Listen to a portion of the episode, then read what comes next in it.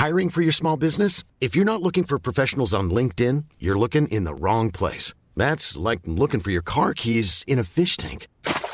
LinkedIn helps you hire professionals you can't find anywhere else, even those who aren't actively searching for a new job but might be open to the perfect role. In a given month, over 70% of LinkedIn users don't even visit other leading job sites. So start looking in the right place. With LinkedIn, you can hire professionals like a professional. Post your free job on linkedin.com/people slash people today. Les amis, bienvenue, j'espère que vous allez tous très bien et très content de vous retrouver pour cette nouvelle vidéo. Aujourd'hui, on se retrouve avec mon pote Stan. Stan, tu vas bien? Ça va très très bien et toi? J'espère que tout le monde va bien, que tout le monde est en paix et en santé. Je suis très très chaud aujourd'hui. Euh, la trêve internationale nous a un peu, j'ai l'impression, refroidi, ou du moins ça nous a permis de nous reposer. Mais là, on est chaud et prêt à débattre. C'est ça. Le sujet d'aujourd'hui, qui va gagner la Coupe du Monde? Alors, on a eu cette période de trêve internationale, on a regardé pas mal de matchs avec Stan, et l'idée, c'est un peu de revenir sur les gros cadors, les prétendants, peut-être quelques outsiders. On va vous donner chacun notre top 3. Mais voilà, ça permet de faire un petit peu l'overview. Là, à un peu moins de deux mois de la Coupe du Monde, il y a quand même quelques forces qui se détachent. Et il y a pas mal de choses à en dire. Du coup, Stan, si tu devais commencer avec ton l'équipe que tu as placée troisième ou la première que tu mettrais dans ton top 3, pour toi, qui retient ton attention? Bah, pour être honnête avec toi, en fait, j'ai un peu hésité entre deux équipes. Ces deux équipes qui, pour moi, sont en balotage euh, pour cette troisième place-là. Et euh, j'ai mis l'Allemagne et l'Espagne. Tu vois, j'ai mis l'Allemagne, l'Espagne un peu. J'hésitais entre ces deux-là. Pourquoi? Tout simplement parce que pour moi, je pense que pour réussir une bonne Coupe du Monde, euh, il y a un facteur qui est très très important, c'est d'avoir déjà une bonne attaque c'est de savoir en fait qui va claquer tes buts. Deuxièmement, à mon humble avis, c'est de savoir est-ce que ton équipe est capable sur un court laps de temps, parce que c'est pas beaucoup hein, pour être champion du monde. C'est quoi, Willou C'est 7 matchs, non je 7 matchs. C'est 7 matchs pour être champion du monde, voilà. Tout à fait. Donc, 7 matchs, normalement, combien de buts tu vas encaisser? Tu dois, tu dois en encaisser le moins possible. Est-ce que tu as une bonne défense? Après, pour moi, c'est est-ce que tu as un bon mental en fait dans ton équipe? Donc, est-ce que tu as des leaders, des gars qui sont prêts à se transcender, tout ça et tout? Est-ce que ton coach, il est cohérent? Donc, si tes quatre là, pour moi, ils sont réunis, normalement, tu dois faire une Coupe du Monde assez décente par rapport à l'effectif que tu as. Et c'est pour ça que je mets l'Allemagne et l'Espagne, en fait, en troisième place, parce que je trouve que l'Allemagne et l'Espagne, déjà, à la base, c'est deux coachs très cohérents. Hansi Flick, il a eu l'occasion de nous montrer euh, par son travail euh, durant ces dernières années en club qu'il était pertinent, tu vois. Donc Hansi Flick, quand même, je pense que ces derniers temps, l'Allemagne, on a vu aussi qu'il y a une certaine rigueur défensive qui a été instaurée avec Soule, avec Rudiger, avec Schlotterberg, tu vois. Donc avec des, euh, des gars avec un mix entre expérience et puis jeunesse, tu vois. Et moi, ça, je trouve ça très, très pertinent. Et je pense que c'est une équipe nationale d'Allemagne qui va euh, avoir à cœur de se remettre de ce fiasco de 2018 là, parce que 2018, tu vois, si tu es allemand et connaissant le football allemand et sachant que tout le monde a gagné là-bas. C'était vraiment mm. un fiasco. C'était pas normal. Donc pour moi, les Allemands, je pense que ça devrait aller. La ligne offensive, on la connaît, pas la peine de euh, parler. C'est des boys que Flick aussi, il a connus au Bayern. Donc je pense qu'il y a une certaine cohérence qui peut faire que cette équipe nationale d'Allemagne-là, malgré le fait qu'on peut dire qu'elle manque peut-être d'un buteur, elle serait capable pour moi de faire une bonne Coupe du Monde. L'Espagne, je pars aussi sur les mêmes arguments un peu. Un Luis Enrique qui est têtu il n'en a rien à faire en fait de ce que les gens y pensent. Les gars, ils sont là à se plaindre. Ouais, il faut appeler tel joueur, il faut appeler tel joueur, il faut que Gérard Moreno y joue, il faut que Diago Aspas y joue. Il s'en fout. Lui, franchement, il s'en fout. Il va venir avec ses enfants, ses Gavi, ses Pedri et ses biberons, et il risque forcément peut-être de nous traumatiser encore une fois parce que c'est une équipe qui un jeu, comme d'hab, ennuyant, tiki-taka, mais après... Il risque de nous endormir pas mal, hein. c'est assez anesthésiant, regardez l'Espagne. Et après, ils te mettent un coup KO, tu vois, et tu comprends pas. Donc euh, voilà, pour moi, troisième place, balotage, Allemagne-Espagne. Ok, intéressant. Bah déjà, j'ai beaucoup aimé ton, ton approche de raisonner euh, rationnellement, de faire un peu la méthodologie comment être champion du monde, parce que j'ai fait exactement la même chose quand j'ai commencé à préparer la vidéo. Je me disais, parce que gagner une Coupe du Monde, c'est quand même un truc spécial. Pour le faire, c'est pas du tout les mêmes choses que pour gagner un championnat, tu vois. Typiquement, moi, je disais dans une précédente vidéo, gagner la première ligue, gagner un championnat, tu as besoin, et tout le monde te dira, d'un gros effectif. Tu as besoin de 25, 26 gars qui sont vraiment peuvent rendre service. Une saison, c'est long, tu as 50, 60 matchs avec les autres compétitions. Tu as besoin d'un gros, gros effectif. Pour moi, gagner une Coupe du Monde, pas du tout. Comme tu as dit, une Coupe du Monde, c'est 7 matchs. Pour moi, une Coupe du Monde, tu as besoin d'un 11 solide, très clair aussi. Mhm. Grosso modo, je trouve qu'il n'y a pas beaucoup de rotation. Mhm. Et tu as besoin de 4-5 impact sub.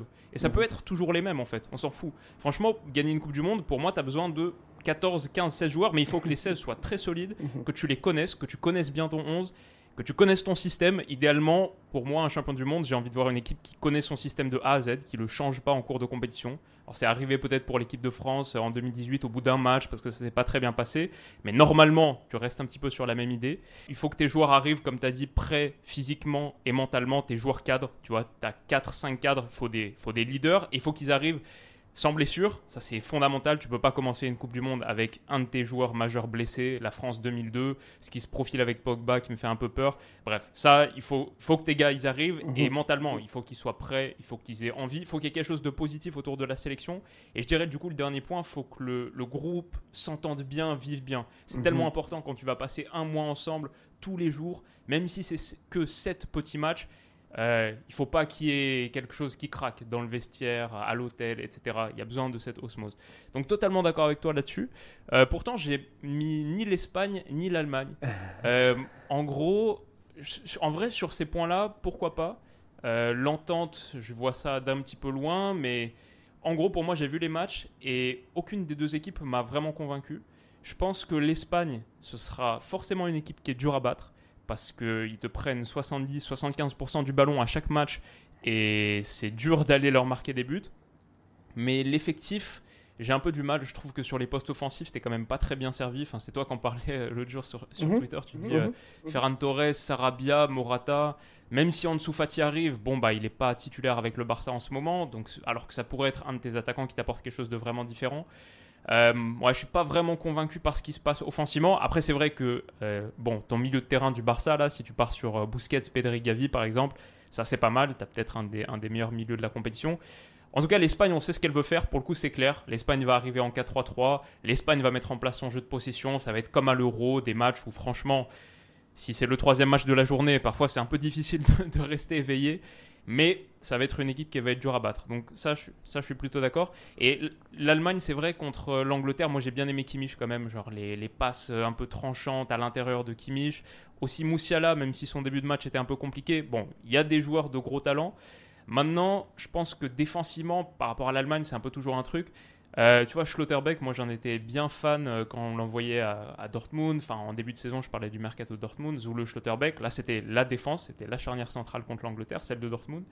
Et euh, Schlotterbeck, il a fait un match assez compliqué quand même. Il a été vraiment. Mhm. ça a été difficile pour lui, même avec le ballon.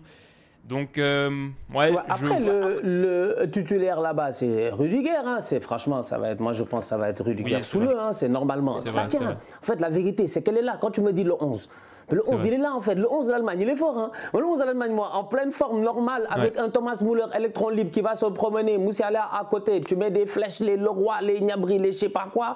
Franchement, je te dis que euh, comment il s'appelle mon ami là, le tocard là Timo Werner. Timo Werner, voilà. Timo Werner, franchement, lui-même, euh, il sait que genre c'est un super sub dans cette équipe-là et qu'on n'a pas forcément besoin de lui. Et comme tu as dit tout à l'heure, tu as dit un, truc, un, truc très pertinent. Moi, je vous dis attention, la Coupe du Monde, tu vois, c'est pas le délire, tu viens, tu gagnes tes matchs, ouais, tu peux gagner tes matchs 3-0, 4-0, tout ça. Mais la Coupe du Monde, c'est une affaire de bandits. C'est une affaire de bandits. L'Espagne, ils vont jouer avec toi, ils vont tenir le ballon 75% du, du euh, temps.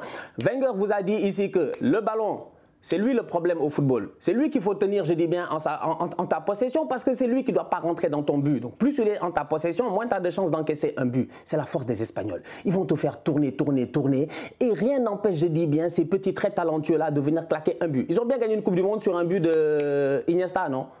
Ouais, bien sûr, de, en demi-finale de Puyol. Cette année-là, ils en encaissent que deux.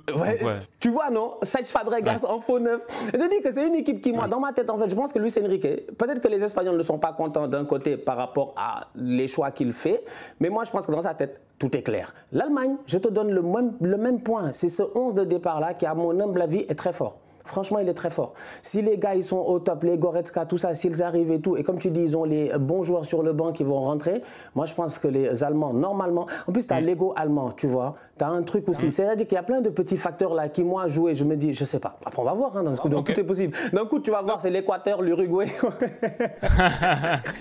ouais, c'est ça, c'est un truc de fou aussi en regardant les, les, Coupes du Monde passées. Il n'y a que 8 pays qui ont gagné la Coupe du Monde. Je crois qu'il y a 22 Coupes du Monde qui ont été jouées. Il n'y en a que 8. Les 3 sud et 5 Européens. Gagner une Coupe du Monde, c'est rare. Enfin, moi, si on devait prendre le pari, là, est-ce est que le pays qui va gagner la Coupe du Monde, c'est un pays qui l'a jamais gagné? Et pourtant, il y, a des, il y a des prétendants, même euh, Belgique, Pays-Bas, euh, entre autres, tu vois, des, des, gros, gros morceaux. Moi, je dirais plutôt non quand même. Gagner la Coupe du Monde, c'est vraiment spécial. Mais en tout cas, sur Allemagne-Espagne, ça c'était. Euh, du coup, c'est les deux que tu mettais au coude à coude et t'en mets un dans ton top 3 quand même? Ouais. Ouais, dans mon top 3, j'ai envie de mettre avantage Allemagne. Ok, avantage Allemagne, ça marche. Bah, du coup. Donc l'Espagne en quatrième, quoi, tu vois. Genre. Ouais, ouais, je vois, je vois, c'est ça, c'est 3-4. Moi, je. Allemagne-Espagne, pour moi, ils sont. En vrai, j'ai envie de dire, c'est plutôt 5-6 parce que le quatrième que je mettrais, celui qui fait pas tout à fait ma liste, mais il est pas loin, c'est le Portugal. Et j'ai pas mal de questions autour de ça, mais je vais pas en dire plus parce que c'est mon prochain épisode de Mondial qui sort ce week-end, le Portugal. Donc là, on aura l'occasion de, rentrer vraiment très en détail. On va faire une vidéo sur ta chaîne aussi pour parler de Santos, mhm. Cristiano Ronaldo, tout ça autour, tout, autour de ça. Donc je vous mettrai le lien. Mais l'équipe que je mets troisième, du coup, personnellement, et je sais pas si toi tu l'as mis dans ton top 3, on va voir. En vrai, c'est l'équipe de France. L'équipe de France. aïe, aïe, Pas dans ton top 3, les bleus. Oh là là Il a dit la France. Voilà, moi la France, je les élimine au premier tour. Je me dis la France. Aïe, aïe, aïe. Bah, par contre, c'est vrai, il y a une vraie question sur est-ce que ça finit premier ou deuxième. Hein, parce que quand tu vois le Danemark dans le groupe, quand tu vois le Danemark, bah, ce qu'ils ont mis à l'EDF là, il y, a, il y a quelques jours, ça va être chaud. Après, en vrai, j'ai du mal alors, déjà, je vais dire toutes les raisons pour lesquelles j'ai du mal à mettre la France. Ça a quand même été une grande interrogation. La France, c'est une équipe qui connaît pas encore son meilleur 11. ok c'est une équipe qui connaît pas encore son meilleur système. Là, on a beaucoup, beaucoup joué 3-4-1-2, mais tu même pas garanti que c'est ça qu'il va y avoir à la Coupe du Monde, tellement et sur les derniers rassemblements, ça a été désastreux. Euh, c'est une équipe qui connaît pas encore les joueurs dont elle va pouvoir disposer dans deux mois. Ça, je l'ai souligné en introduction. Pour moi, c'est un vrai gros problème. Pour moi, j'ai du mal à voir la, France faire une bonne Coupe du Monde sans Paul Pogba. Mais j'ai aussi un peu du mal à voir la France faire une Coupe du Monde avec Pogba, avec tout ce qu'il y a autour, la blessure, l'opération, etc., qui va faire ou qui va pas faire. Ouais, ça, ça pue un peu, donc encore un mauvais point. Mauvais point, c'est que la France joue pas bien. Franchement, en ce moment, c'est vraiment catastrophique. Et que toutes les affaires qu'il y a autour, ça fait un climat qui est horrible. Et tu vois une équipe s'avancer, arriver à cette Coupe du Monde dans pas longtemps, avec un niveau de confiance qui est franchement faible. En plus, la malédiction du champion, peut-être du coup même ton désir de la remporter pour certains est peut-être un peu moins fort, ce qui serait normal, tu vois, versus d'autres pays qu'on va mentionner avec des énormes stars qui ont toujours pas remporté de Coupe du Monde, ou peut-être ils sentent que c'est leur année. Bon, là c'est un peu différent. Euh, voilà, pour moi il y a tous ces trucs. Maintenant, je vois l'équipe de France et je vois quand même une équipe qui a tellement, tellement de talent. Enfin, individuellement, ça reste un délire.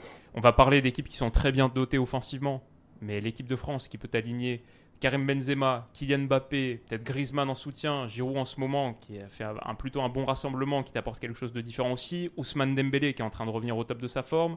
Après, tu peux aussi parler des Kingsley Coman, euh, entre autres. Enfin, sur le plan individuel offensif, c'est un délire. Mhm. Même au milieu de terrain, si tu peux compter sur tout le monde, tout le monde qui est à un bon niveau, ouais, Pogba, peut-être Kanté pour revenir à un bon niveau, Chouameni, même Kamavinga, bref. Là aussi, tu es bien doté. Et c'est quand même une équipe qui a connu ses hauteurs. C'est le champion du monde en titre. On est obligé de les respecter à minima pour ça. Ça veut dire déjà qu'ils arrivent avec un certain standing, mais aussi qu'ils savent ce que c'est de jouer ces grands matchs psychologiquement éprouvants. Il y a des équipes, pour ne pas les nommer, l'Angleterre, euh, en demi-finale de Coupe du Monde contre la Croatie, ils ont le match en main, ils s'écroulent. Psychologiquement, ils s'écroulent. La France, demain, ça joue une demi-finale de Coupe du Monde. Je vais pas dire c'est la routine, mais c'est habitué à ce stade de la compétition. Et ça va t'offrir aussi quelques possibilités. Je pense que c'est un point positif.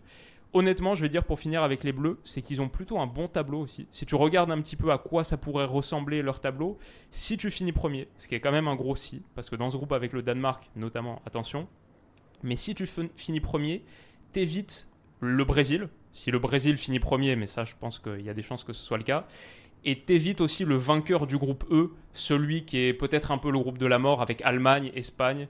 Euh, donc ça c'est un peu ton parcours vers la finale. Après, il faut gagner la finale. Mais je pense que par rapport à d'autres formations qu'on va évoquer euh, là tout à l'heure, tu t'évites les gros gros morceaux. Et ça, ça peut être aussi un point positif. Mais voilà, en gros, pour moi, j'étais quand même obligé de défendre un peu, un peu les Bleus. En tant que champion du monde en titre, bon, je les vois quand même dans les trois favoris, même si ça pourrait aussi être une Coupe du Monde euh, totalement désastreuse. Ça, c'est pas impossible. Bon. Maître Vilou. Maître Vilou. non, en fait, le truc avec l'équipe de France, c'est que tout ce que tu as dit, moi, franchement, je suis d'accord. Hein, je n'ai pas grand-chose à rajouter sur tous les arguments que tu as donnés. Mais juste un problème, en fait, par rapport à ce que tu m'as dit au début. Tu m'as quand même dit ici que pour gagner une Coupe du Monde, il faut que tu aies un 11 clair. Vilou, c'est quoi ton 11 ouais, Vilou, on ne connaît pas ton 11. Vilou, jusqu'à présent, en fait, cette équipe-là, on sait qu'elle est forte sur le papier. Il faudrait être un idiot, tu vois, pour te dire que l'équipe-là, elle n'est pas forte. Individuellement, les boys sont très, très forts. C'est les top players et tout. Mais au-delà de cela, aujourd'hui, ce qui avait fait la force de cette équipe de France-là, c'est qu'elle sortait d'un Euro 2016, je dis bien, d'un Euro 2016, où ils sont arrivés finalistes en tant que tel. Ils auraient dû gagner l'euro là, ça je pense qu'on est tous d'accord sur ce point-là coup du, coup du sort, un peu plus de chance de l'autre côté, Eder vient et claque son but. Mais il y avait une certaine assurance en fait qu'il y avait par rapport à cette équipe-là à l'Euro. Après, il y a eu quelques ajustements qui ont été faits. Et ces ajustements-là, ils ont été très pertinents. Mbappé est arrivé défensivement, si je ne me trompe pas, les deux latéraux sont arrivés. Il y a eu un changement qui, qui, qui, a, eu lieu. Les Sagna, tout ça, ils sont partis. Ton milieu de terrain, si tu regardes bien, les gars étaient déjà là, ils ont appris. Paul, il a appris. Paul a fait 2014, 2016, Paul a fait toutes les années, toutes les guerres. Matuidi, il a appris. Donc tu te dis que tes gars arrivent en 2018, mais ton équipe, en fait, sincèrement, il y a tout ce que moi je dis qu'il faut que tu sois pour que tu sois champion du monde. Tu as un boy, il est virevoltant devant. Tu as une défense, elle est solide. Tu as un milieu de terrain qui est expérimenté. Et tu as un coach, franchement, tu sens que le boy, en fait, c'est pas un tocard. Et ça, on le sait. Donc, du coup, ils avaient tout ce qu'il faut. Mais entre-temps, il y a eu la Suisse. Toi, tu me dis demi-finale de l'Euro, l'Angleterre a choke face à la Croatie. On est d'accord. Toi, tu as choke face à la Suisse et tu menais au score. Et c'est pas normal. C'est pas normal. Donc aujourd'hui, moi, je veux savoir en fait quelle est l'évolution qui a été faite par rapport à l'équipe de France pour que l'équipe de France soit considérée aujourd'hui comme un favori malgré son statut de champion du monde. C'est juste ça en fait. Pour moi, la France arrive à cette Coupe du Monde là très très fébrile. Euh, la Fédération française de football, Noël Legret, etc., Romain Molina par-ci, par-là, on n'a pas besoin de beaucoup parler. On sait déjà que là-bas, il y a déjà un certain nuage qui est là quand même, qu'on le veuille ou non. Maintenant, tu me diras, ça n'influe pas sur l'équipe. Mais j'ai envie de te dire que le marabout, apparemment, il a touché Mbappé le soir de Manchester United Paris. Bon, après avoir vu les vidéos de Manchester United Paris, tu te dis, le marabout est fort. Franchement, le marabout est fort. Si c'est le même marabout qui a fait que vous étiez champion du monde, ah, j'espère pour vous que Pogba va venir pour qu'il dise à son marabout pour que vous soyez encore champion du monde. Mais la réalité, elle est là, c'est que pour, pour, pour, pour, pour, en parler de manière beaucoup plus rationnelle, en fait, j'ai envie de dire que cette équipe-là, aujourd'hui, malgré tout le talent qu'elle a, je pense qu'elle arrive d'une manière très, très fébrile. Et aujourd'hui, all eyes are on Mbappé. Et Kylian, il veut prouver à tout le monde quelque chose qu'il n'avait pas eu besoin de prouver en 2018 parce que c'est arrivé naturellement. Et je pense que ça, peut-être, ça met une pression aussi sur le groupe. Je sais pas. Pour moi, personnellement, quoi, je ne mettrais pas mon argent sur la France. Ouais, mais tu fais bien de rappeler l'histoire un peu. C'est intéressant, effectivement, de revenir sur 2016, euh, de revenir sur 2018, de revenir sur, sur 2014 euh, notamment. Mais du coup, moi, en me replongeant un peu dans ces contextes, ça me pour moi, ça me donne aussi un argument parce que, et mm. je pense que j'avais ça un peu au fond dans les tripes, la raison pour laquelle je mets aussi l'équipe de France, c'est qu'un contexte un peu euh, défavorable, euh, où il n'y a pas beaucoup de sérénité autour des Bleus, etc., c'est aussi un peu le lot de l'équipe de France. Quand l'équipe de France arrive en 2018, oui, c'est vrai, on peut dire ils sont sur la lancée de 2016, mais 2016, c'est un peu un traumatisme aussi.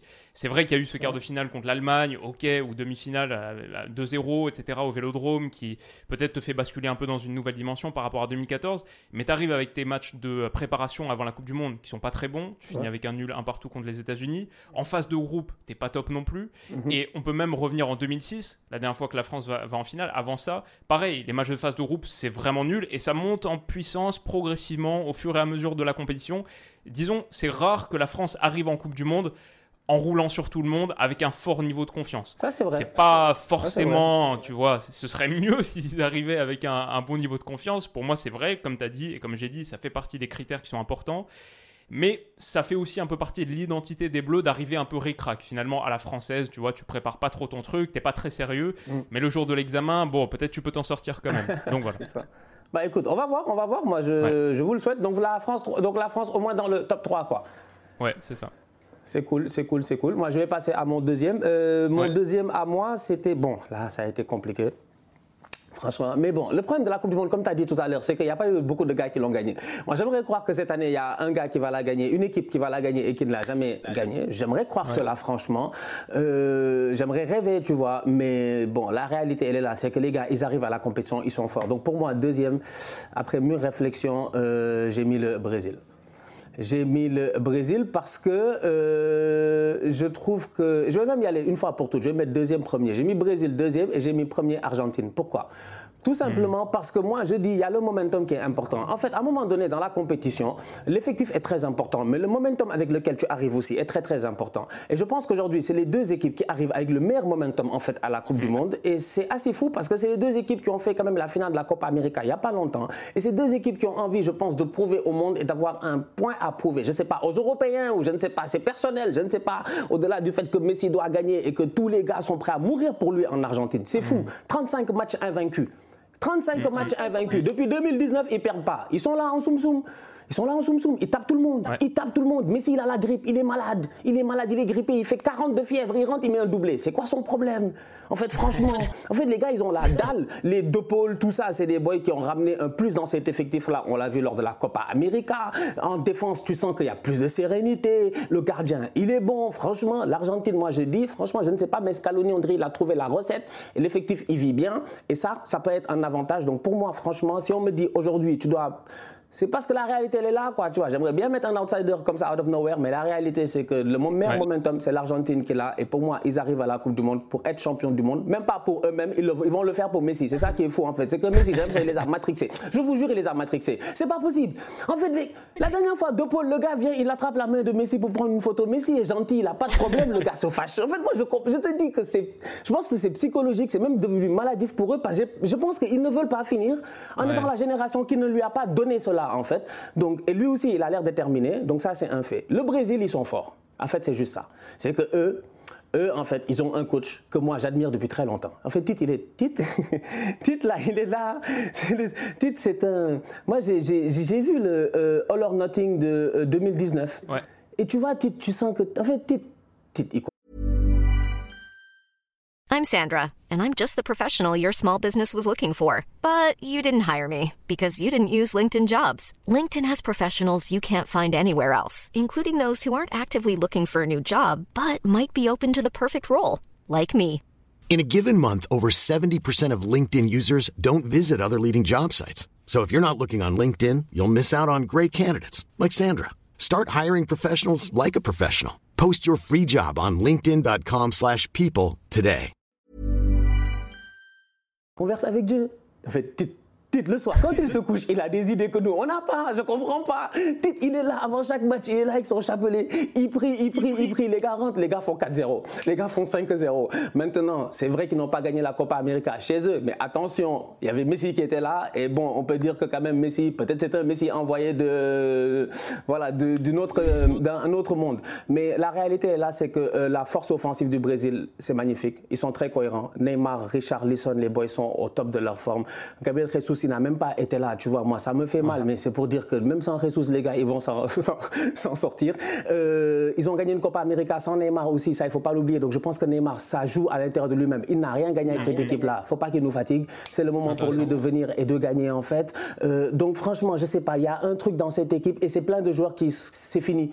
Casemiro, il a tout fait. Il a tout fait. C'est maintenant ou jamais. Il va se donner à 200% Casemiro au Qatar. Vous allez voir Casemiro du Bendo. Tu vas voir un Casemiro, je suis sûr, à 400% parce que c'est ça qui va faire la, la différence. C'est tant de joueurs tellement euh, talentueux, mais qui sont arrivés à un âge où c'est maintenant ou jamais. Franchement, c'est maintenant ou jamais. Marqué, casé, tout ça là, c'est maintenant ou jamais. Donc je sens que le Brésil peut faire une bonne Coupe du Monde. Donc voilà, Brésil-Argentine, ça paraît mm, mm. facile, mais euh, voilà.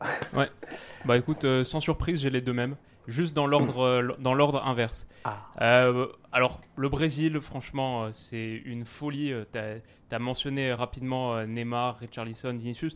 On peut se faire la ligne offensive et notamment ceux qui vont être pas pris. Alors ceux qui vont être pris déjà pour sûr, Neymar, Rafinha, Vinicius. T'as ça, ok. T'as les deux ailiers du Classico et ce Neymar qui est en train de faire un début de saison de malade. Neymar, Rafinha, Vinicius. Tu peux ajouter Paqueta, même si c'est peut-être un milieu, mais il fait partie des offensifs. C'est un peu le, un des gars du quintet, mhm. avec Richarlison. C'est un peu ça le quintet offensif du Brésil. Et derrière, ceux qui du coup sont sur le banc, Anthony, Rodrigo, qui en sortie de banc, on sait ce qu'il est capable de faire. Comme tu as dit, Gabriel Jesus, il a même pas encore, il a même pas été appelé à la dernière liste. Je pense qu'il sera quand même appelé à la Coupe du Monde. Oui, Titch a dit que c'était pour en tester d'autres, parce qu'il y a tellement de gars que tu es obligé d'en mettre sur le côté pour pouvoir tester les autres. Tu vois, ça, histoire de, donner un peu une chance à tout le monde. Tu es obligé de diviser ta, ta période de test en plusieurs listes. Enfin, c'est un délire. Ok, Gabriel Jesus, il y a Firmino qui a été appelé, Gabriel Martinelli, qui lui, je pense, il va pas faire la Coupe du Monde, alors que pourtant, tu as vu ça son début de saison. compliqué ça. Ah, à Ouais. moins qu'il y ait un boy qui se blesse. Après, Peut-être, durant le sûr, mois d'octobre, là, les, les 10 matchs qui restent ça. là, tout est possible, mais ouais, c'est compliqué. C'est ça. Pedro, le meilleur buteur de la Libertadores Ouais, en ce ouais, moment, qui a, qui a claqué vu. contre la Tunisie, là, le dernier but. David Neres, qui est en train de flamber à Benfica. Bon, il, il y sera pas. Voilà, je l'avais oublié, lui. Il Voilà, vois. lui. À Benfica, c'est vraiment euh, euh, en phase de euh, pré-Ligue des Champions, même en, en championnat, Ah, Ligue des Champions. Bref, c'est un délire. Derrière, le milieu de terrain, c'est un peu moins. Forcément, c'est moins bien que cette ligne offensive, mais tu as quand même Casemiro, Fabinho. Tu as un peu de choix pour ton poste de numéro 6. Ouais. Je pense que ce sera Casé et Fabi en, en remplaçant. Mais euh, ouais, Bruno Guimaraes, Fred, c'est un peu moins bien, même si euh, Titch l'aime bien, Coutinho, Everton. Il y a juste le problème de la défense, parce que là, on, va, on parle de, de sélection, mais dans le foot mondial, euh, les latéraux, c'est quand même assez important. Bah, la réalité, c'est que le Brésil n'a pas vraiment de latéraux. Là, tu pars sur euh, Danilo à droite, Alexandro à gauche. C'est un peu ça tes options euh, titulaires. Sandro n'était pas là parce qu'il est blessé, donc c'était Teles à la place. Mais ouais, ça manque un peu de qualité sur les latéraux, au point où Titch est en train de se dire est-ce qu'on met pas Eder Militao à droite, comme il l'a fait sur le match contre, contre le Ghana? En vrai, pourquoi pas? Ça, Disons que ça a un peu la vertu de l'équilibre. Quitte à avoir ce quintet offensif de malade mental, tu peux faire un 5 plus 5. Moi, je pense que le Brésil va partir sur un 5 plus Voilà, 5 t'as- avec ce quintet offensif compris. de Fury, les quatre derrière qui assurent l'équilibre et Casemiro devant en mode euh, t'en as 5 pour défendre, 5 pour attaquer, au moins c'est clair et ça va être euh, un peu euh, déséquilibré de cette manière. Mais quand tu vois les 5 combinés dans la surface adverse, il y a des séquences, euh, on dirait l'Ajax, ils sont Et ils puis- entrent- Et puis, je sais pas si tu as remarqué, ils sont. En fait, il n'y a pas de. euh, Il n'y a pas un mec qui est là pour dire moi j'ai envie de marquer plus de buts que Ouais, l'autre. ouais, en fait, c'est très collectif. ouais. Tu vois, c'est vraiment très très collectif. En fait, tout le monde doit marquer, tout le monde va marquer. Et leur but, c'est de te mettre le plus de buts. En fait, ils sont. C'est une équipe allemande. C'est un peu. C'est ça qui est, qui est fou en fait. Ils vont mettre des 4-0 et des 5-0 à chaque fois qu'ils pourront le faire. Et ça, ça te démoralise très Mm. vite en fait. Hier, les euh, Tunisiens, quand ils égalisent, moi dans ma tête, je me dis ah c'est intéressant ça. Tu vois, le coup de pied arrêté, c'est bien. Je me dis ah ok les Tunisiens. Mais après, derrière, tu, tu éclates en vol, en fait. Les gars, ça les a même pas intéressé le, but que tu as mis. Et ça, ils sont capables de le faire. Puisqu'ils sont dans un groupe où ils sont capables de le faire aussi. Donc, euh, Mm. en tout cas, ouais. Ouais, et puis plein de possibilités offensives, je trouve, tu vois, sur, sur, le, sur le jeu. Avec Rafinha, as maintenant, tu as une arme. Pour moi, je trouve Rafinha, c'est un des meilleurs snipers du Ouais, foot mondial en ce moment. La capacité qu'il a pour dégainer longue distance, entrée de surface. Enfin, Rafinha, il faut le surveiller, tu vois. Ouais. Il n'a pas marqué contre le Bayern il y a quelques semaines, mais c'était pas loin. Ouais. Et là, il en a claqué un contre la Tunisie. Enfin, il est toujours très, très dangereux depuis cette zone. Ça te force à sortir un peu, à mettre de l'espace dans ta surface de réparation. Et du coup, si tu mets de l'espace dans ta surface et que tu as Neymar qui peut combiner là-dedans, Paqueta qui peut combiner là-dedans, Richarlison qui occupe un ou deux défenseurs avec sa présence physique, même à la réception des centres, Vinicius bien sûr, euh, Anthony dans les petits espaces. Enfin bref, juste euh, offensivement, il y a de la qualité et il y a de la complémentarité. Cette équipe, si elle gagne pas le mondial, elle va être hyper excitante à suivre quoi qu'il arrive. Il faut pas rater des matchs du Brésil de cet hiver. Ça, ça va être euh, un, un vrai, vrai beau morceau. Donc bon, moi j'ai mis le Brésil numéro 1 parce que je déroge un peu à mes principes et je me dis euh, ça va être la folie et ça peut partir dans tous les sens. Ce sera peut-être pas l'équipe la plus équilibrée, mais ça peut vraiment partir dans tous les sens. L'Argentine, je suis d'accord avec toi quand même. Euh, comme tu as dit, série de 35 matchs sans perdre. Non seulement, moi je pense vraiment par rapport à ce que tu disais, la Copa América 2021, elle a débloqué quelque chose mentalement. Il y avait ce truc autour de Messi, sans titre majeur, à part les Jeux Olympiques, etc. Euh, là, l'Argentine, maintenant, elle, peut passer à autre chose. Derrière, elle enchaîne avec la finalissima où elle détruit l'Italie. Ça aussi, ça te fait passer un peu un cap par rapport euh, aux sélections européennes. Enfin, tu es un peu euh, représenté comme étant euh, la meilleure sélection du monde, Copa América versus vainqueur de l'Euro, un peu la, la- la pré-coupe du monde, entre guillemets. C'est 35 matchs consécutifs sans perdre. Je pense qu'ils avancent un peu plus masqués que d'autres parce que parfois tu regardes leur effectif. Bon, euh, tu vois, tu- Geronimo Rulli, euh, Newell Molina, etc. Il y a des gars, tu dis, ah, ok.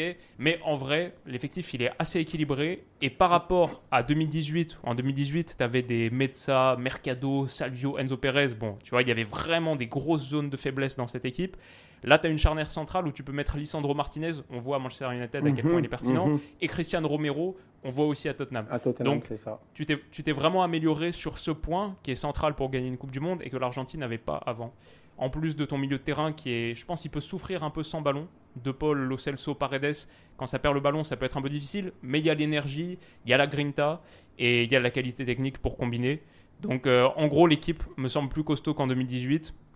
Lotaro, Di Maria, Julian Alvarez aussi, Julian Alvarez dont on n'a pas parlé euh, sur, sur le secteur offensif.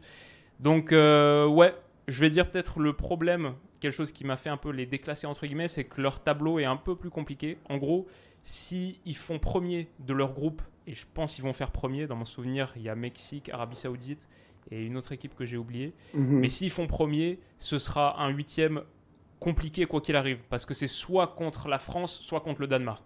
Euh, sauf si euh, Tunisie ou euh, Australie passent. Mais bon, a priori, France ou Danemark, tu vois, tout de suite c'est dur. Si ils finissent premier et que le Brésil finit premier, il y aura aussi, il y a des chances qu'il y ait un Argentine-Brésil en demi-finale, ce qui serait une folie incroyable. En tout cas, l'Argentine peut faire un parcours de malade. S'il la gagne, ce sera une très belle Coupe du Monde. Surtout qu'en finale, ça pourrait, si les deux finissent premiers, ils vont être dans les deux parties de tableau opposés et ils peuvent se retrouver en finale. Ça peut être le Portugal. Ça peut être Oui, c'est Messi, ça, Ronaldo Messi, Ronaldo. en finale de Coupe du Monde 2022. Ah, on va voir. hein. Moi, je m'inquiète un peu plus pour Cristiano parce que je me dis, bon, Messi, Ronaldo, euh, c'est fort possible. Après, je sais que toi, tu, tu mettais euh, le Portugal euh, quatrième. Donc, ça veut dire que tu les vois faire un bon parcours. On aura l'occasion d'en parler dans une prochaine vidéo. Mais, euh, ouais, pourquoi pas. Ce serait, ce serait épique. hein. Franchement, Cristiano contre Messi, ce serait cool. Mais bon. C'est Cristiano contre Messi. Après Cristiano, on va arriver en finale. Les gars vont mettre Cristiano sur le banc. Ils sont capables dans ces tocards-là. On sait jamais. Ça nous faire mal, quoi. Ouais, c'est, ce serait ouf. Mais euh, du coup, ok, on a, on a parlé de pas mal de gars. Ouais. Il reste des sélections qui sont généralement considérées comme des outsiders. Notamment, moi, je vois trois Européens qui ont jamais gagné de Coupe du Monde. C'est Belgique, Pays-Bas, Danemark. Est-ce que toi, t'en vois d'autres Et est-ce qu'il y en a une qui t'intéresse particulièrement Ou est-ce que tu as des trucs à dire sur, sur ceux-là Euh, Belgique, Pays-Bas, Danemark, bon, c'est vrai que c'est des belles équipes et tout, mais non. Euh, personnellement, moi, euh, les Belges, malgré le fait qu'ils ont d'excellents joueurs, en fait, mais je trouve que, c'est encore une fois, je pense que ça va être, ça va être, ça va être short, quoi, tu vois. Ouais. Je pense que ça va être short pour les Belges. Je sais pas avec quelle assurance ils arrivent avec un neuf capable de, de vraiment faire la euh, différence, tu vois. Tu peux pas encore avoir des Batshuayi et tout ça. Il est temps que peut-être que Lukaku arrive face à un gros mondial, mais je ne sais pas. Kevin De Bruyne est très très fort, mais même là encore, leur, leur système de défense à 3 là ou je sais pas quoi. moi, Ouais. pff, Bah, surtout les hommes, c'est encore Vertonghen, Alder, Voilà, Alderweireld. Il y a un jeune d'Anderlecht maintenant, mais voilà, c'est. Franchement, c'est compliqué. Quoi. Ils ont Thibaut Courtois qui est très fort, mais c'est comme je dis, ils ont, des, ils ont de bons joueurs, mais la Belgique, sincèrement, pour moi, à Bah, la tu Coupe dis, du Monde, si ça n'a pas marché en 2018, pourquoi Ouais. est-ce que ça marcherait là tu vois, ça. c'est- Ils sont moins 2018, forts qu'en 2018 pour Tu moi. avais un hasard euh, extraordinaire cette Voilà. année-là. Hazard était au top de sa forme. Donc, je ne sais pas. Franchement, j'ai des doutes. Euh, Danemark, euh, ça peut être une surprise. On ne sait jamais. Je ne sais pas. Ils vont arriver avec leur maillot euh, undercover. Là, ils vont venir nous traumatiser. Là-bas, on ne va pas comprendre. Donc, moi, les, les Danois, là, je ne sais pas. Je les mets... pour, moi, pour moi, le Danemark sont capables de finir premier devant la France. Et je les vois bien finir Totalement. premier devant la France. Je ne sais pas pourquoi, Ouais. mais je les vois faire le mondial qu'il faut. Le mondial. Parce qu'ils vont faire comme à l'Euro. S'ils sont Ouais. éliminés, ils vont être éliminés de la bonne manière. Ils ont été éliminés face à l'Angleterre. Ah, tu étais comme. Ils auraient dû gagner ce match-là. La réalité, elle est là. Mais s'ils sont éliminés, pour moi, ils sont éliminés, mais dignement, en fait. Donc le Danemark, Ouais. bon, peut-être qu'ils peuvent faire un bon mondial, mais être champion du monde, ça, je n'y crois pas. Et les, les Néerlandais, laissent tomber. Eux, c'est des grands chokers. J'y crois absolument. Déjà, vrai, les Néerlandais, on est dans le même groupe. De où ils vont être champions du monde Si les Néerlandais sont champions du monde, c'est que nous, on est vice-champions du monde. Oh, faut pas nous respecter quand même. Donc, non, moi, je les vois pas. Par contre, après, moi, il y, a des- y a des équipes que je vois par rapport à certains petits trucs, en fait. Et je me dis, euh, je sais pas, j'ai envie de rêver. Et je ne sais pas, mais j'ai un feeling que j'ai vu l'Uruguay jouer. Euh, je les ai vus jouer face à l'Iran, ils ont perdu tout ça. Je les ai vus jouer face au Canada. Euh, et pour moi, les Uruguayens, là, je ne sais pas pourquoi, mais j'ai un feeling qu'ils peuvent te faire une, une- genre, une compétition de bandits. C'est-à-dire qu'il y a ces équipes-là. Je ne dis pas que tu vas être champion du monde, mais tu peux finir top 4. Il y a des équipes là qui, pour moi, franchement, et tu as une Uruguay qui arrive aussi avec bizarrement un Luis Suarez qui, on dirait qu'il continue à s'entraîner en soum soum parce que lui, je comprends pas, il a l'air en pleine forme. Il est en pleine forme. Le match qu'il a joué ici face au Boy la, la euh, dernière fois face aux Canadiens, il est en pleine forme, je te dis. Il court, il est actif, il est décisif et tout. Pour moi, je sais pas, j'ai un feeling. Ils ont perdu Araujo, c'est vrai, mais ça reste quand même une équipe avec quelques joueurs très pertinents qui, je sais pas, peuvent. Euh, et tu as cette grinta uruguayenne là mm. qui, pour moi, peut faire cette différence là. En 2018, je pense qu'ils sortent premier du groupe, non? Euh, Devant l'Égypte et tout. Euh, c'était dans, ce, c'était, ils étaient groupe A. Euh, après, ils sortent face au Portugal. Portugal. Voilà, ils sortent face au Portugal. 2-0, la tête de Cavani notamment. C'est ça. Après, c'est la. Le double 1-2 avec Suarez. Et après, c'est la France, non? Ouais, c'est ça. C'est la France qui vient les éliminer quand Griezmann voilà, nous a montré sa double nationalité, le fait que lui, c'est un cas international. Donc c'est un peu ça. Donc je me dis, je sais pas, j'ai ce feeling-là par rapport à l'Uruguay et je me dis, je sais pas, peut-être qu'il peut mm. faire une compétition qui peut être, euh, ma foi, euh, surprenante. Si tu me demandes un Africain, moi je mets directement le euh, Sénégal. Moi je dis aux gens, faites attention à nous. On est une équipe, moi je pense que malheureusement, hein, je ne sais pas, on a un peu peut-être ce petit syndrome-là de la France, effectivement, où on arrive à des compétitions nous-mêmes, on sait pas comment l'équipe elle va jouer, mais on sait que les boys ils vont se débrouiller. En fait, la vérité, hmm. elle est là. Chez nous, on dit on nous tue, mais on nous déshonore pas. On va aller à la Coupe du Monde, on va peut-être mourir, mais on sera pas mort dans le déshonneur. En 2018, c'est le fair play qui nous élimine, ça fait très très mal et c'est un peu injuste, j'ai envie de dire, parce qu'on s'y, voilà, on s'y attend pas, euh, une première même. Et là, je sens que cette équipe nationale là, euh, on est des tocards, on a beaucoup de, de tocards. En ce début de saison, il y a beaucoup de joueurs qui jouent pas régulièrement et tout mais on est capable pour moi de vraiment créer la euh, différence et faire notre marque dans ce groupe-là, dans un groupe qui, à mon humble avis, je dirais pas il est abordable, mais on est capable de, voilà, de compétir. Et dès le premier match face aux Pays-Bas, je m'attends à une top performance et une victoire. Ça va, ouais, ça va bien lancer la Coupe du Monde. Franchement, ce groupe A, il est assez. Euh, Équateur, euh, c'est, ça peut être assez costaud. Qatar, l'équipe à domicile, il va être sympa ce groupe A. Et du coup, ouais, Sénégal, bon, sur la Belgique, grosso modo, tu as tout dit. Euh, le Danemark aussi. Les Pays-Bas, j'ajouterais peut-être un, truc quand même en, digne représentant néerlandais. Je vais dire que il y a quand même des secteurs qui sont vachement intéressants. Défensivement, franchement, je ne sais pas s'il y a beaucoup d'équipes qui ont ce que les Pays-Bas ont. Van Dijk, De Ligt, De Vrij pour les centraux, euh, Malasia sur le côté gauche et bien sûr Dumfries sur le côté droit. Donc ça commence à être pas mal. Le, truc avec les Pays-Bas, c'est que plus tu vas loin dans la verticalité, plus ça, plus ça s'affaisse. Le milieu de terrain, ça passe encore. Tu as des Frankie de Jong, entre autres. Mais devant, euh, ouais, Klassen en soutien de euh, Memphis. pour moi, Memphis, c'est, le niveau est pas assez élevé. Euh, Bergwijn, j'aime bien, mais il lui faut 5 occasions pour la mettre au fond. Gakpo, c'est encore très tendre. Donc, tu vois, c'est là que ça commence. Bergwijn c'est ça, non? Oui, Berghuis, le numéro 10 un peu. C'est toi le néerlandais. Berghuis, c'est ça. Tu vois que, moi je sais pas en fait, je me dis l'équipe elle est, elle est soft en fait. Franchement, moi les, les néerlandais là, je suis d'accord, hein, la défense, j'ai vu les, tu les vois, ils sont, ils, sont, ils sont tellement mignons, ils sont, ils sont, ils sont très forts. les séquences, football, tu vois, le football, football est, est très clair. Et moi j'aimerais juste leur avertir que nous, le Sénégal, on aime bien jouer en fait les grandes équipes. Je ne sais pas pourquoi, mais on a un genre de complexe interne de jouer les grandes équipes. On aime bien les, euh, grandes équipes. On a joué le Brésil ici, c'était compliqué. Ils ont mis les Neymar, les Marquis, les, tout le monde ici, on a fait 1-1. Euh, 2002, j'ai pas besoin de vous rappeler. Pour moi, le Pays-Bas, là, c'est le match en fait que nous, on attend, nous tous. Je sens que tous, ils attendent que ça. Et ça fait une équipe qui va garder le ballon, peut-être, mais sur les contres, ça peut aller très très vite. Il faut juste qu'on soit létal devant, mais ça, va être, euh, ça peut être intéressant. Mais pour moi, franchement, les Néerlandais, je ne sais pas, hein, mais encore une fois, je pense que ça risque d'être très compliqué devant. quoi. C'est c'est ça se passe offensivement, tu vois. Eh ben écoute, euh, on verra. Ça va être, c'est vrai que ça va être un peu notre euh, notre match euh, interposé là pour pour lancer le mondial. Ça va être assez stylé. Ok, écoute, ton top 3 du coup, on est plutôt sur Allemagne, Argentine, Brésil, Argentine, c'est ça? Ouais. C'est ça. Et moi j'ai dit France, Argentine, Brésil. En tout cas, peut-être un Sud-Américain qui remporte le mondial pour la première fois depuis longtemps. Ça, ce serait quand même un, fait notable.